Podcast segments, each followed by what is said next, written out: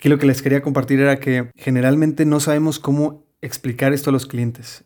Y saber que existen metodologías que nos permiten evaluar las marcas, eso al final construye este argumento de, oye, tener una marca bien construida es un valor agregado, no es nada más verse bonito.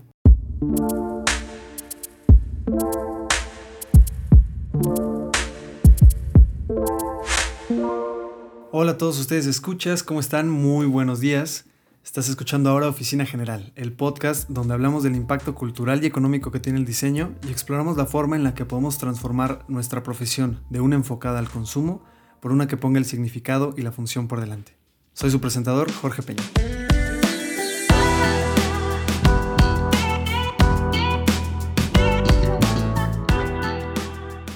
Lo que veremos en este capítulo fue una revelación para mí hace un tiempo.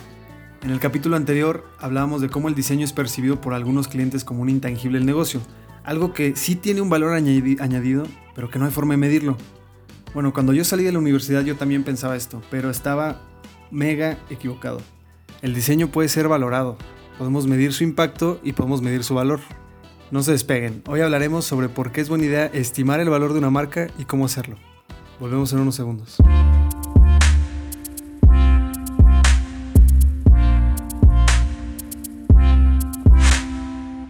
Como comentábamos en el capítulo anterior de la experiencia precede a la marca, si no lo han escuchado, dense la oportunidad de hacerlo porque está un poquito interconectado. Pero bueno, platicamos que el verdadero secreto para tener una gran marca es hacer algo muy simple. Tenemos que ser enfocados y tenemos que ser claros en lo que prometemos. O sea, las grandes marcas cumplen su promesa de venta. Entonces esto significa que en teoría cualquier negocio puede convertirse en una gran marca. Mientras más grande es una empresa, más difícil se le hace cumplir con su promesa de venta.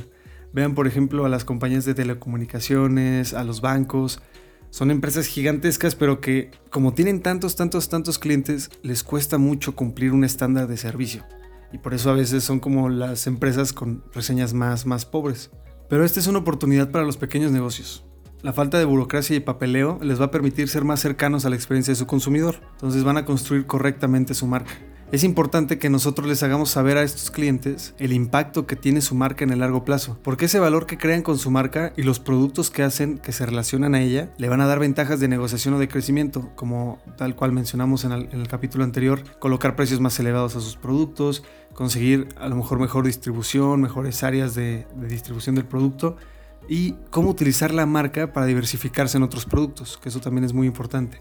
Ahora, para valorar el impacto de una marca existen muchas opciones y todas ellas están enfocadas en diferentes características que tienen las marcas. Y además, esto es importante mencionarlo, en muchos casos llegan a sobreevaluar el negocio, hasta por un 200% del valor real de los activos tradicionales que tiene el negocio. Lo cual necesariamente no es malo, dependiendo de dónde lo mires, pero que genera cierta desconfianza de la forma de evaluación.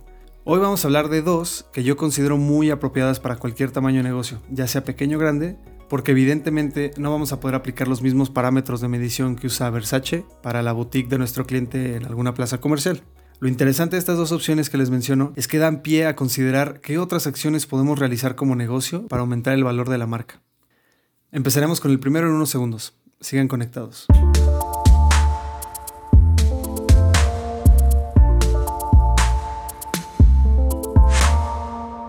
La primera opción se centra en valorar el impacto de la marca.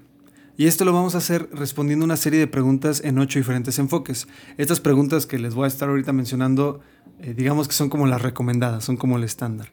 Pero eso no significa que ustedes no puedan desarrollar algunas un poquito más profundas de acuerdo a lo que quieran saber. Primero, hay que determinar la influencia de la marca. ¿Por qué la gente le compra al negocio? ¿Qué imagen proyecta en diferentes grupos de edad? ¿Existen productos que crean una identidad de marca? Segundo, hay que pensar en las innovaciones que ha realizado el negocio. ¿Se perciben los productos o servicios que venden como innovadores? ¿Es posible usar esta innovación para extender la marca en otras áreas? Tercero, vamos a evaluar cómo es la comunicación de la marca, cómo se comunica con su mercado, qué acciones de comunicación recuerdan las personas que lo ven, cuáles han sido las campañas más eficaces y según la gente, que también esto es bien importante determinar, cuáles son los valores de la marca.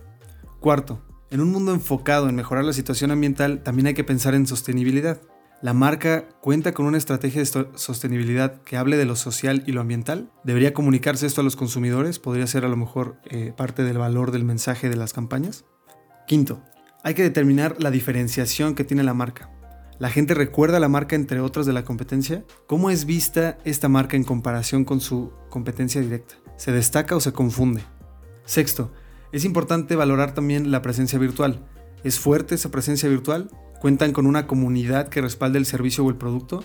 ¿Existe alguna campaña virtual en contra del producto? Por ejemplo, aquí imaginemos pues, todas estas eh, encuestas de change.org, eh, donde pues, empiezan a decir, no, que Apple regrese el, el jack del audífono. Entonces esa es una campaña que va en contra del producto.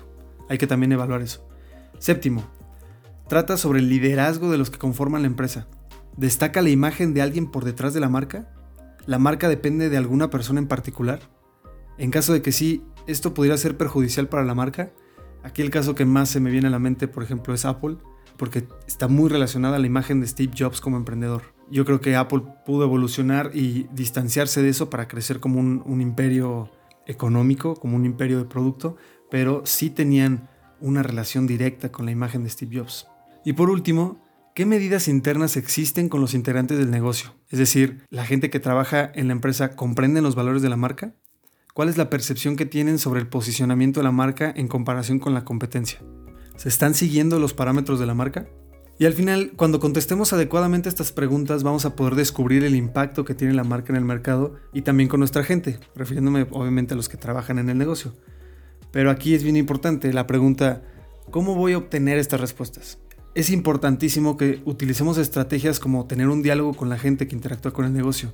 Estos pueden ser los accionistas, pueden ser los empleados, los proveedores, los inversionistas, los clientes o inclusive, si ustedes tienen la posibilidad o el negocio ha llegado a ese punto, los medios de comunicación. También si el negocio pertenece a alguna asociación comercial o alguna organización, está mucho más que perfecto preguntarle también a la gente en esos lugares. Respecto al diálogo, uno de los más valiosos termina siendo con los empleados, porque al final ellos son los embajadores de la marca, son los que le dan vida al negocio. Entonces su opinión es muy importante. Y otra estrategia que podrían utilizar para obtener estas respuestas es utilizar servicios de opinión, a lo mejor utilizar una caja de sugerencias o a lo mejor encuestas de satisfacción con los clientes. Y por último, en un mundo digital como el nuestro, tenemos a nuestra disposición herramientas virtuales que nos permiten juzgar la reputación de la marca en Internet. Tenemos servicios como Twitter para encontrar opiniones favorables o negativas de la marca y una que me gusta mucho a mí es la búsqueda de blogs en blogsearchengine.com. En este servicio tú colocas el término que deseas, puede ser el nombre de tu marca, puede ser el nombre de tu producto, y te regresa cientos y miles de blogs y páginas que hablan del tema. Y esto es bien importante porque aunque puede que estos lugares tengan audiencias muy pequeñas, estas audiencias terminan siendo muy leales al contenido del autor. O sea, son contenidos que sí impactan bastante en la marca. Espero hayan tomado nota. Después del corte hablaremos de una segunda opción para valorar la marca. Sigan en sintonía.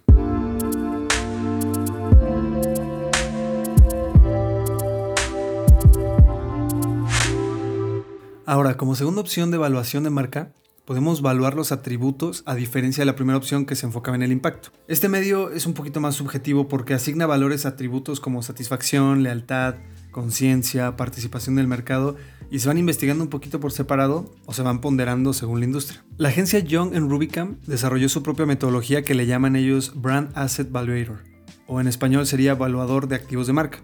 Y esto se basa en la opinión de los consumidores. Ellos realizan una encuesta anual de 38.000 marcas de todo el mundo que luego asocian análisis financieros que les va a permitir determinar qué contribución tiene la marca al valor del negocio. Y yo sé que suena a lo mejor un poquito complicado, pero tranquilos, no es tan complicado. ¿Cómo podemos aplicar esto en nuestros negocios o calcular el valor de la marca de uno de nuestros clientes? En caso de que no tengamos forma de acceder a los registros financieros en un rango de tiempo considerable, que esto es generalmente lo más común, este modelo, esta metodología que desarrolló esta agencia Young Rubicam, nos va a permitir conocer en qué lugar del mercado nos encontramos. El modelo funciona de la siguiente manera. Imaginen un plano que tiene dos ejes. Tenemos el eje Y, recuerden que el eje Y es el vertical, y ahí tenemos nosotros la fuerza de marca. Eso consta de dos cosas, que es el diferenciador, es decir, en qué grado el consumidor va a escoger nuestra marca, y relevancia de mercado, que es en qué grado responde la marca a las necesidades del consumidor. En el eje X, recuerden que este es el eje horizontal, tenemos el prestigio de la marca. Consta de dos cosas también, el grado de estima, es decir, la marca garantiza que se satisfagan las necesidades y los deseos de los consumidores, y de conocimiento, que sería qué tanto los consumidores conocen la marca. Ok, entonces ya tenemos este plano con dos ejes. Ahora vamos a imaginar que estos están divididos en cuadrantes. Vamos a dividir nuestro plano en cuatro cuadrantes, ¿ok? El eje Y muestra hasta qué punto la diferenciación y la relevancia son bajas o altas. Y el eje X muestra lo mismo para la estima y el conocimiento. Entonces, en el cuadrante inferior izquierdo tenemos lo que se denomina marca nueva o no centrada. Esto es lo más bajo en ambos ejes. Si tu marca se encuentra aquí, posiblemente tu producto y servicio ya puede ser distintivo, pero aún no conocido por los consumidores. Entonces aquí la recomendación siempre es marketing para que la marca llegue a la mente de los consumidores y convencerlos de que prueben el producto.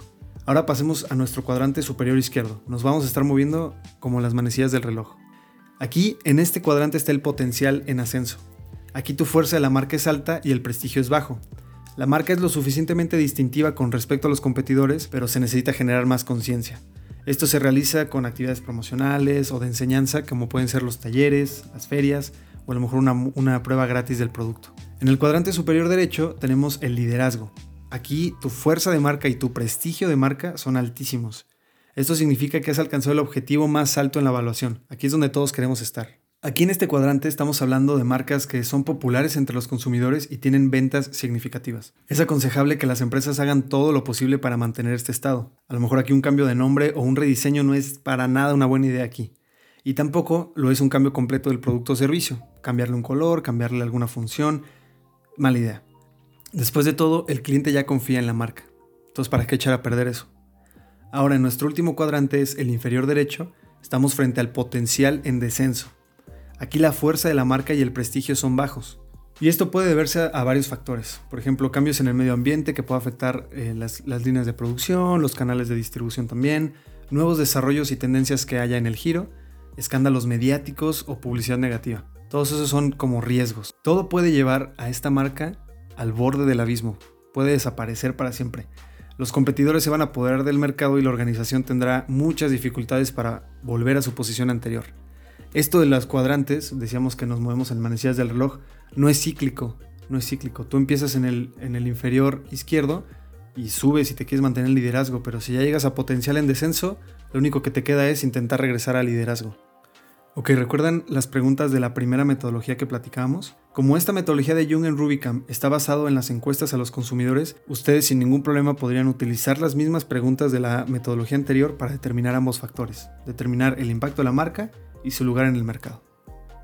Uf, muy bien.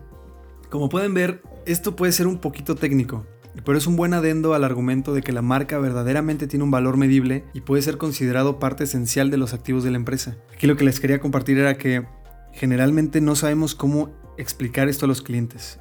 Y saber que existen metodologías que nos permiten evaluar las marcas, eso al final construye este argumento de, oye, tener una marca bien construida es un valor agregado, no es nada más verse bonito. Es importante que respetemos mucho la idea de que la marca es un activo del negocio, porque justamente como diseñadores es donde metemos nuestras manos y nuestras ideas para potenciar los negocios y llevarlos por un camino de crecimiento.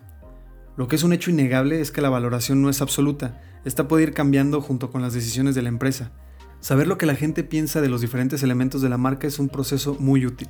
Sin embargo, hay que saber decidir qué tipo de comentarios vamos a atender para determinar los siguientes pasos de la marca, porque siempre van a existir los haters. Siempre va a haber gente que comenta cosas negativas, siempre va a haber el que deja la reseña fatal. Entonces hay que saber discernir cuál es un buen comentario que nos puede llevar a tener una mejor idea o uno que nada más nos va a bajar el autoestima de la marca, por decirlo de una manera. Pero todo esto al final de cuentas lo va a dar la opinión del mercado. Entonces, como ya sabemos, hay que interactuar con nuestros usuarios, con nuestros consumidores. Ellos saben mejor que nadie qué buscan en nuestros productos. Lo mejor que podemos hacer es facilitárselos.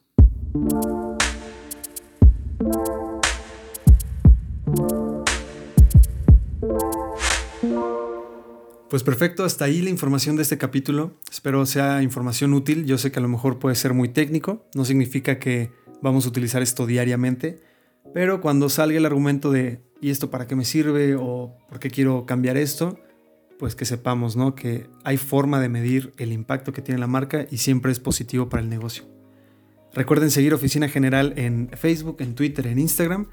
También pueden estar ahí siguiendo eh, la página web oficinageneral.com donde están los transcritos de los capítulos. Ahí también en los transcritos están las referencias que se usaron para la investigación por si se quieren meter mucho más a detalle en todos estos temas. Recuerden también ahí en el sitio web está el botón para hacerse un miembro por medio de Patreon. Eh, hay, varios tipos de membresías, todas con diferentes beneficios, pero cualquier ayuda es suficiente para seguir moviendo este proyecto económicamente. Y el calor sigue, el calor sigue aquí en León, Guanajuato. Si quieren verme una cerveza, no les voy a decir que no. Muchísimas gracias. Eh, sigan esforzándose, sigan siendo geniales en su trabajo. Nos vemos la próxima semana.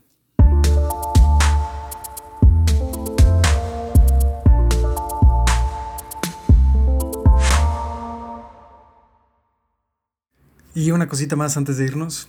Por petición popular me he obligado a decir lo siguiente. Soy el comandante Shepard y este es mi podcast favorito en toda la ciudadela. Nos vemos la próxima semana. Disfruten, descansen, sigan siendo geniales. Bye.